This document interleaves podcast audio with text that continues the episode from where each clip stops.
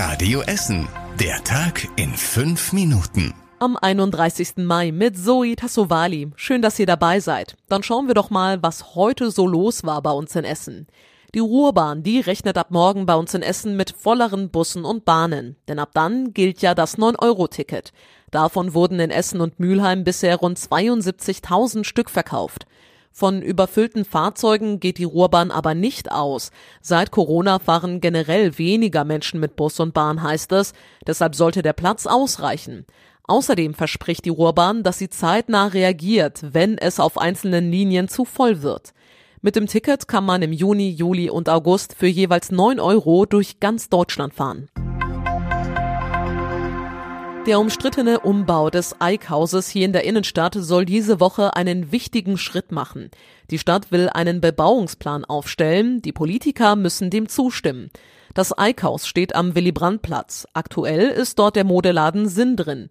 Unten an der Fassade darf nichts verändert werden, weil das Haus unter Denkmalschutz steht.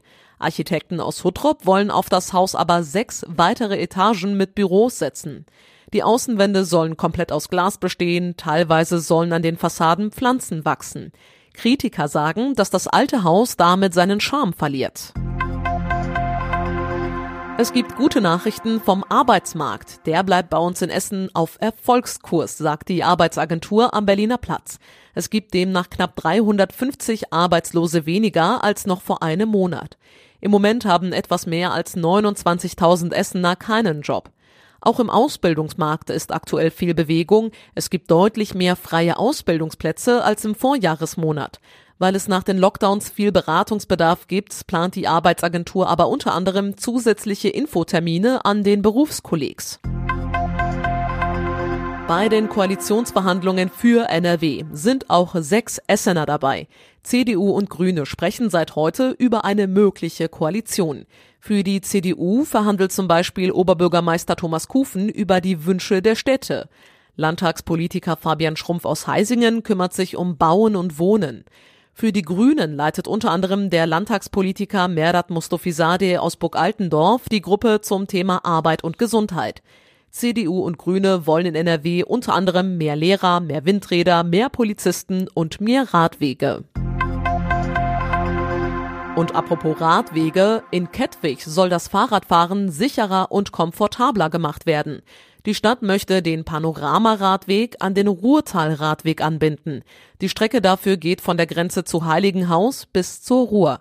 Die betroffenen kleineren Straßen sollen zu Fahrradstraßen werden. Auf der Heiligenhauser Straße und der Ringstraße sollen Schutzstreifen für Fahrradfahrer aufgemalt werden. Die beiden Straßen sollen auch generell neu gemacht werden, weil sie in einem schlechten Zustand sind. Die Arbeiten sollen Mitte nächsten Jahres beginnen. In Huttrop ist heute ein Krankenhaus nur für Kuscheltiere eröffnet worden. Die Teddy-Klinik soll Kleinkindern die Möglichkeit geben, den Alltag in einem Krankenhaus zu erleben, ohne selbst Patient zu sein. Im Elisabeth Krankenhaus gehen sie als Teddy-Eltern mit ihrem kranken Kuscheltier zu den Untersuchungen. Die Krankenhausärzte wurden sogar extra in der Behandlung von Teddys geschult. Und so hört sich das ungefähr an. Er hat seinen Arm gebrochen. Wir waren auf den Spielplatz und er ist auf einen großen Trampolin gegangen und er ist da gehüpft und dann ist er runtergesprungen. Das Vorderbein, das muss jetzt gleich operiert werden. Danach bekommt Ferin einen Gips und danach wird es wahrscheinlich Schmerzen haben. Dagegen gibt es dann gleich da Schmerztabletten und danach braucht das Schaf natürlich ganz viel Zuneigung und muss gut gekuschelt werden. Die Spezialklinik hat drei Tage lang geöffnet. Rund 1000 Kinder aus 60 verschiedenen Kitas haben für sich und ihre Kuscheltiere Termine bekommen. Und zum Schluss der Blick aufs Wetter. In der Nacht ist es wechselnd bewölkt und meist trocken. Es kühlt ab auf 9 Grad. Die nächsten Nachrichten aus Essen gibt's dann wieder morgen früh ab 6 Uhr hier bei Radio Essen. Danke euch fürs Zuhören und bis morgen. Das war der Tag in fünf Minuten. Diesen und alle weiteren Radio Essen Podcasts findet ihr auf radioessen.de und überall da, wo es Podcasts gibt.